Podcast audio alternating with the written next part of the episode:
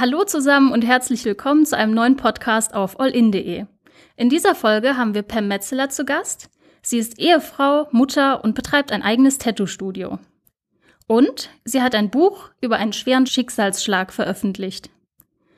Worum es genau geht und warum sie das Buch geschrieben hat, darüber wollen wir heute sprechen. Herzlich willkommen, Pam. Danke, dass ich da sein darf. Sie haben ein Buch geschrieben. Worum geht's? Es geht um den Suizid meines 17-jährigen Sohnes. Wie ist es dazu gekommen? Es ist schwierig zu sagen. Also ähm, im Prinzip stand ich von jetzt auf gleich vor einer vollendeten Tatsache, nämlich dass mein Sohn nicht mehr am Leben ist.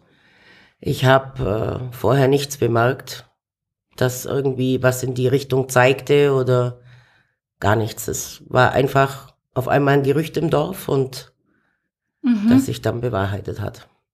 Und Sie haben es nicht direkt von der Polizei erfahren, sondern über ein Gerücht. Richtig. Ich habe dann, also ich war morgens noch beim Zahnarzt und bin dann äh, mittags zur Arbeit und irgendwann bekomme ich eine WhatsApp von einer Freundin, die dann sagt, äh, ja, wie es mir geht und ich so, ja, wie soll es mir schon gehen? Ja, da, Timo, Gleise. Ich so, spinnst du? Also, das kann nicht sein. Timo ist in der Schule, alles in Ordnung, die Polizei wäre schon längst da gewesen und so weiter. Ja, und das äh, hat aber dann irgendwie, mein Mann habe ich alles geschrieben beim Arbeiten und äh, er sagt dann an jedem Gerücht ist irgendwas dran, ruf irgendwo an und dann habe ich in der Schule angerufen und dort war er nicht. Und in dem Moment wusste ich, dass das stimmt, weil er hat nie seine Schule geschwänzt, das war ihm zu wichtig. Und dann habe ich nachmittags um halb drei bei der Polizei angerufen. Gefunden haben sie ihn in der Früh um halb sechs und es hat niemand Bescheid gegeben. Das ist ja quasi der schwerste Schicksalsschlag, dem ein Elternteil so passieren kann und auch ein sehr persönliches Thema. Warum haben Sie darüber ein Buch geschrieben? Ganz einfach, da ich vor dem Suizid meines Sohnes mich mit Depressionen oder psychischen Krankheiten überhaupt nicht auskannte und das alles jetzt erst hinterher lernen musste, war mir wichtig, andere darüber aufzuklären. Was sind Symptome? Was kann man tun? Dann die Gesellschaft, wie sie mit uns umgegangen ist. Ähm, auch die wissen oft nicht, wie sie reagieren sollen. Man wird oft gemieden, es werden viele Gerüchte gestreut. Auch, dass die erfahren, wie kann ich mit solchen Suizidangehörigen umgehen. Ähm, aber auch Betroffene, die spüren in diesem Buch, dass sie nicht allein sind. Ja. Also ich habe versucht, einfach alle Facetten abzudecken, die das Thema betrifft. Jetzt ist mir beim Lesen das Thema sehr nahe gegangen, es hat mich sehr berührt. Ähm, normalerweise sollte man ja nach dem Lesen eines Buches ein gutes Gefühl haben oder während dem Lesen. Warum soll man das Buch trotzdem lesen? Weil es einfach aufklärt. Es klärt auf über die Symptome, die Jugendliche haben können, was oft als äh, pubertäres Problem abgestempelt wird, was es aber nicht ist, sondern oft tiefgründiger. Mhm. Ähm, was sind da so Symptome? Die Symptome sind zum Beispiel, ähm, sie können nicht richtig schlafen, sie ändern das Essverhalten, sie haben Stimmungsschwankungen. Natürlich kann das auch pubertär sein, aber es kann eben auch in Richtung Depression oder psychische Erkrankung gehen. Zumal heute ja das in den Schulen mit Mobbing und so weiter ähm, immer gravierender wird. Gerade die letzten Tage kam es ja oft in den Medien, wie viele Jugendliche davon betroffen sind. Und wenn man nicht weiß, was die Symptome sind, hat man keine Chance, es zu bemerken. Denn die Jugendlichen sagen oft nichts.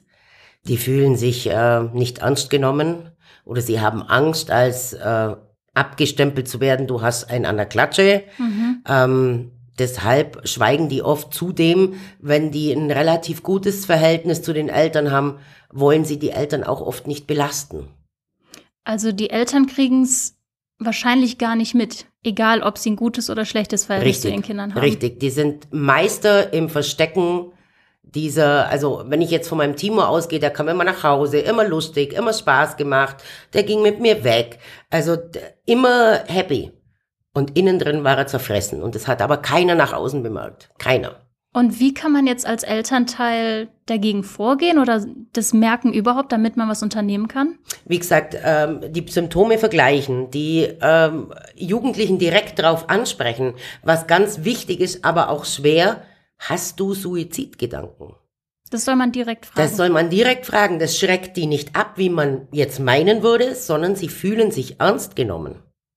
Und das fehlt ihnen in der Regel dann mhm, vorher. Ganz genau. Und deshalb äh, diese direkte Gespräch suchen, ähm, nicht irgendwie drumrum, sondern wirklich sie ernst nehmen. Und selber als Elternteil kann man sowieso nicht viel machen. Man kann dann nur sich Hilfe suchen. Da gehört einfach professionelle Hilfe her.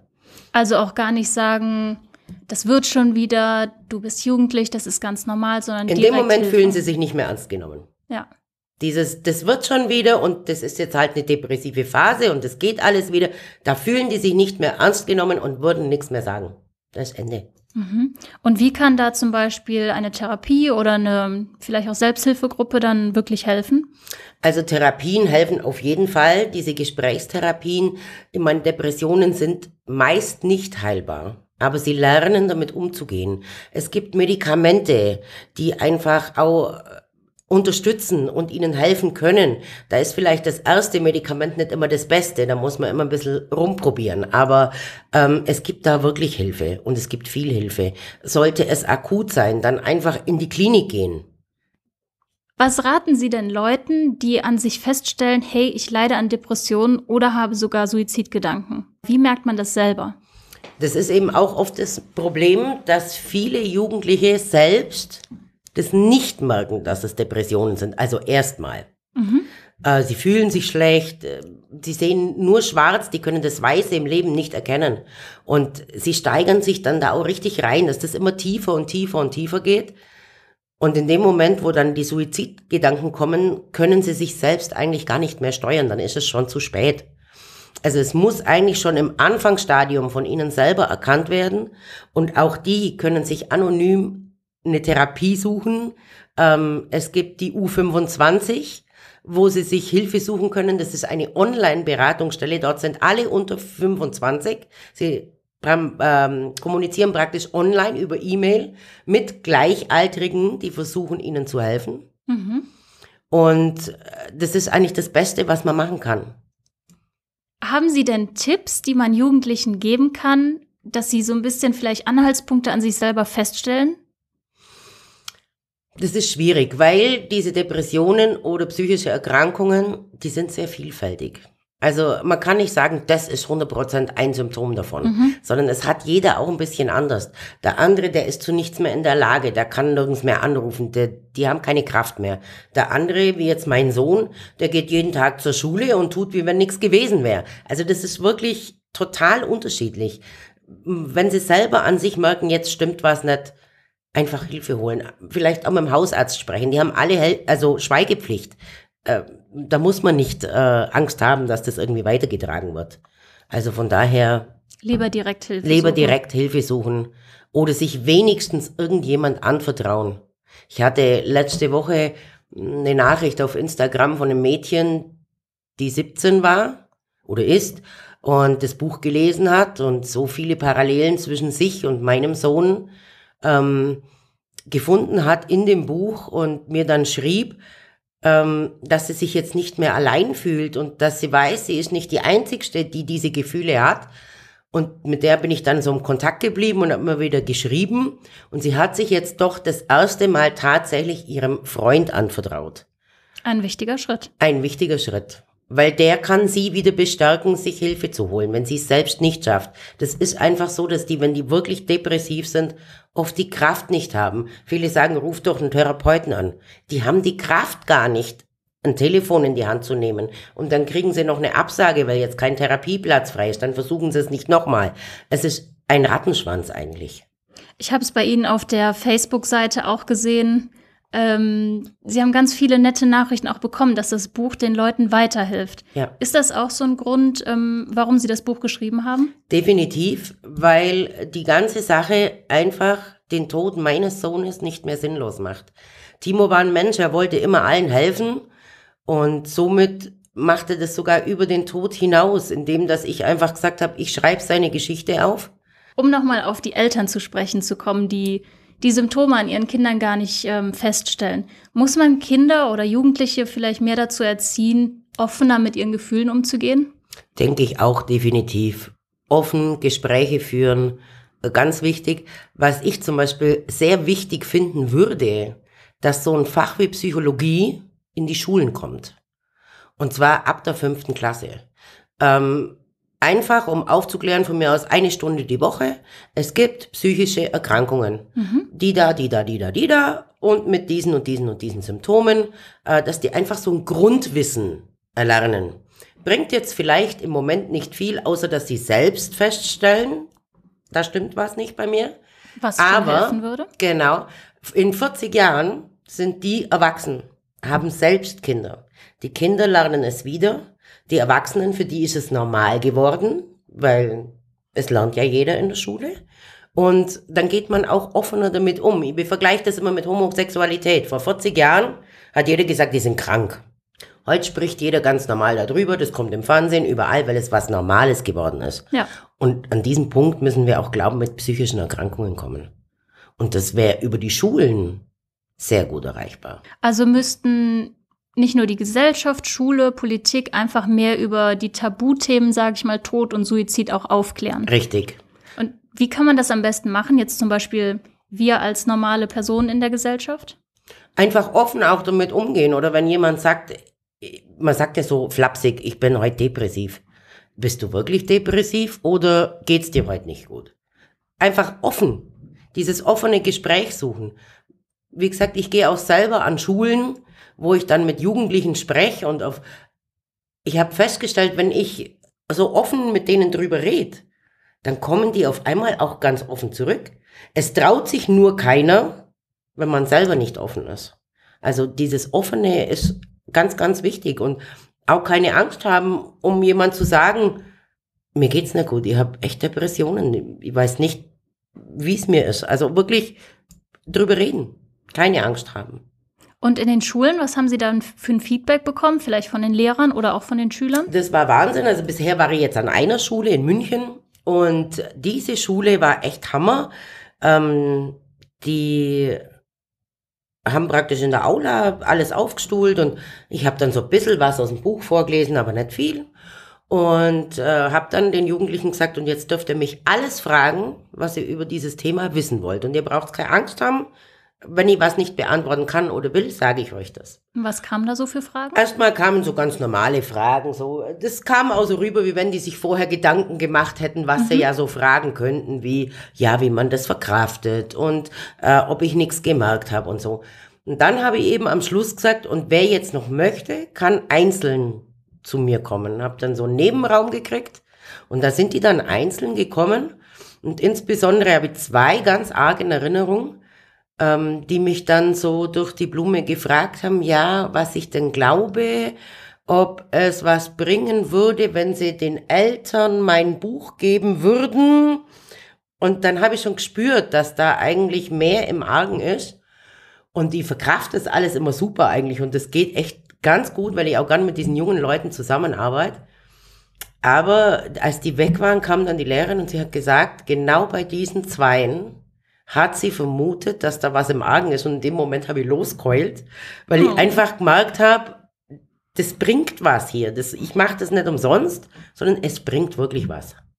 Also Sie fühlen auch selbst, dass der Tod Ihres Sohnes quasi nicht umsonst war, dass das Buch und die, die Arbeit, die Sie zusätzlich leisten, Ihnen persönlich auch gut tut und was richtig, bringt. Richtig, richtig.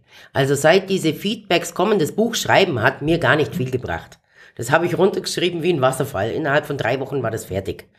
Aber beeindruckend. Ja, ich war selber verblüfft, weil ich habe ja vorher auch noch nie ein Buch geschrieben. Deswegen habe ich die Co-Autorin, das ist eine bekannte mhm. Autorin, und ich habe sie gefragt, ob sie mir hilft, weil ich das einfach noch nie gemacht habe. Aber das ging dann wirklich schnell. Sie hat auch gesagt, also sie schreibt an einem Buch zwei Jahre. Wie das passiert ist, keine Ahnung. Am Anfang war es schwer. Und als ich dann aber dran saß, lief das wie ein Wasserfall. Ich konnte dann gar nicht mehr aufhören. Und sie hat das halt dann alles noch ins Reine gesetzt, aber das Grundprinzip ist nach drei Wochen fertig gewesen. Das hat mir nicht viel gebracht, auch von der Aufarbeitung nicht. Ich glaube, das habe ich alles schon vorher gemacht, über Therapien und so weiter. Aber diese Reaktionen von den Menschen, was jetzt zurückkommt, das zeigt mir einfach immer wieder, der Tod war nicht sinnlos, es bringt was, wenigstens das. Und wenn ich es nur bei einem einzigen verhindern kann, dann habe ich schon gewonnen. Das wäre natürlich ein super Ziel, das Sie dann auch erreicht haben. Genau. Sie haben jetzt gerade gesagt, dass Ihnen das Buchschreiben an sich nichts gebracht hat. Man würde ja eigentlich vermuten, dass das auch so eine Form von Verarbeitung ist. Vielleicht ist es das auch und ich habe es nicht bemerkt. Aber ich glaube einfach, dass ich vorher schon, ich bin so, wie soll man das erklären, wie so eine Krawallschnalle, sage ich immer. Also ich bin voll auf Konfrontation. Viele sind so, das tut weh, da konfrontiere ich mich nicht damit, da gehe ich aus dem Weg. Und ich bin genau das Gegenteil. Also äh, ich wollte sofort an die Stelle, wo er sich das Leben genommen hat. Ich habe die Hand auf die Gleise gelegt. Ich habe mich mit seinen Sachen konfrontiert. Also ich habe seine Sprachnachrichten angehört, äh, stellenweise auch Sachen, wo er sagt zu einem Freund, und meine Mama merkt gar nicht, wie schlecht es mir geht. Das, das ist schon alles hart. Hat sie sicher getroffen, oder? Erstmal trifft es, aber dann kommt die Verarbeitung und dann kommt der Satz, und du hast mir nicht mal eine Chance gegeben, dass ich merken könnte, mhm. dass es dir schlecht geht. Also ich bin einfach so ein Konfrontationsmensch und ich glaube, deswegen habe ich mich vorher durch Therapie und mich selber ganz gut therapieren können. Mhm. Mein Mann ist ganz anders gewesen, was es natürlich auch in der Beziehung sehr schwierig macht, weil man kann, sieht dann so den anderen und denkt, der trauert gar nicht. Das zeigt eben auch in dem Buch Angehörigen, kämpft's darum, macht's weiter, gebt's nicht auf. Das wird sehr, sehr schwierig, aber es gibt immer Wege daraus. Ja. Und es zeigt natürlich auch, dass nicht jeder gleich trauert. Also, Richtig. dass sich das eben anders äußern kann. Richtig. An wen haben Sie denn gedacht, als Sie das Buch geschrieben haben, wer das Buch lesen soll, wer die Zielgruppe ist? Die Zielgruppe war in erster Linie Jugendliche. Warum? Ähm, weil ich wollte, beziehungsweise ich, ich habe immer mitbekommen, wie Jugendliche gesagt haben, ja, ja, mir geht's meinen Eltern ohne mich besser. Das, das macht ja nichts. Die sind halt kurz traurig und dann geht es schon wieder. Und ich wollte mit dem Buch aufzeigen, damit sie spüren, das ist nicht so. Das ist nicht abgehakt und uns geht's nicht besser ohne euch. Es wird alles viel, viel schlimmer. Das hat auch das Mädchen, das ich vorher erzählt habe mit 17, es hat das jetzt mit ganz anderen Augen gesehen. Ihr war das vorher auch in dem Kopf so, denen geht's besser ohne mich. Und ähm, das war so der erste Ding. Deswegen ist es auch eigentlich so ein kleines Taschenbuch, weil wenn ich so einen dicken Schinken im Jugendlichen hinlege, dann hat er keine Lust mehr, das zu lesen. Vielleicht kurz für die ähm, Zuhörer. Insgesamt hat das Buch knapp 150 Seiten. Genau. Und das war so der erste Gedanke. Und beim Schreiben hat sich das dann so ergeben, nee, ich kläre über alles auf. Ich kläre darüber auf, dass bei der Polizei nicht immer alles richtig läuft. Ich kläre die Gesellschaft auf, wie sie umgehen sollen mit uns und dass das eben nicht nach vier Wochen abgetan ist. Ich kläre auf, wo es Hilfestellen gibt, ich kläre Eltern auf, die Augen aufzumachen. Und das habe ich versucht, einfach in dieses kleine Ding zu packen. Und ich glaube, das ist uns ganz gut gelungen. Das denke ich auch. Was mich beim Lesen auch so berührt hat, ist, ähm, dass die immer wieder gesagt haben, dass ihre Freunde so gut für sie da waren und dass die Halt gegeben haben. Wie wichtig ist das, dass Leute nach so einem schweren Schicksalsschlag für einen da sind? Das ist sehr, sehr wichtig. Also dieses Glück, wie wir das hatten mit unseren Freunden, haben nicht viele. Beziehungsweise vielleicht noch die erste Woche, die zweite Woche und dann ebbt es aber ab und viele können dann mit dieser Trauer nicht umgehen und kippen. Also selbst ich habe eine ganz enge Freundin verloren in der Zeit, weil sie da nicht mit mir umgehen konnte. Sie hat gesagt, irgendwann muss doch wieder gut sein. Nach vier, acht Wochen. Und das, äh, bei einem Kind, wenn du das verlierst, ist das nicht so. Das ist, wird im Leben nicht abgetan sein.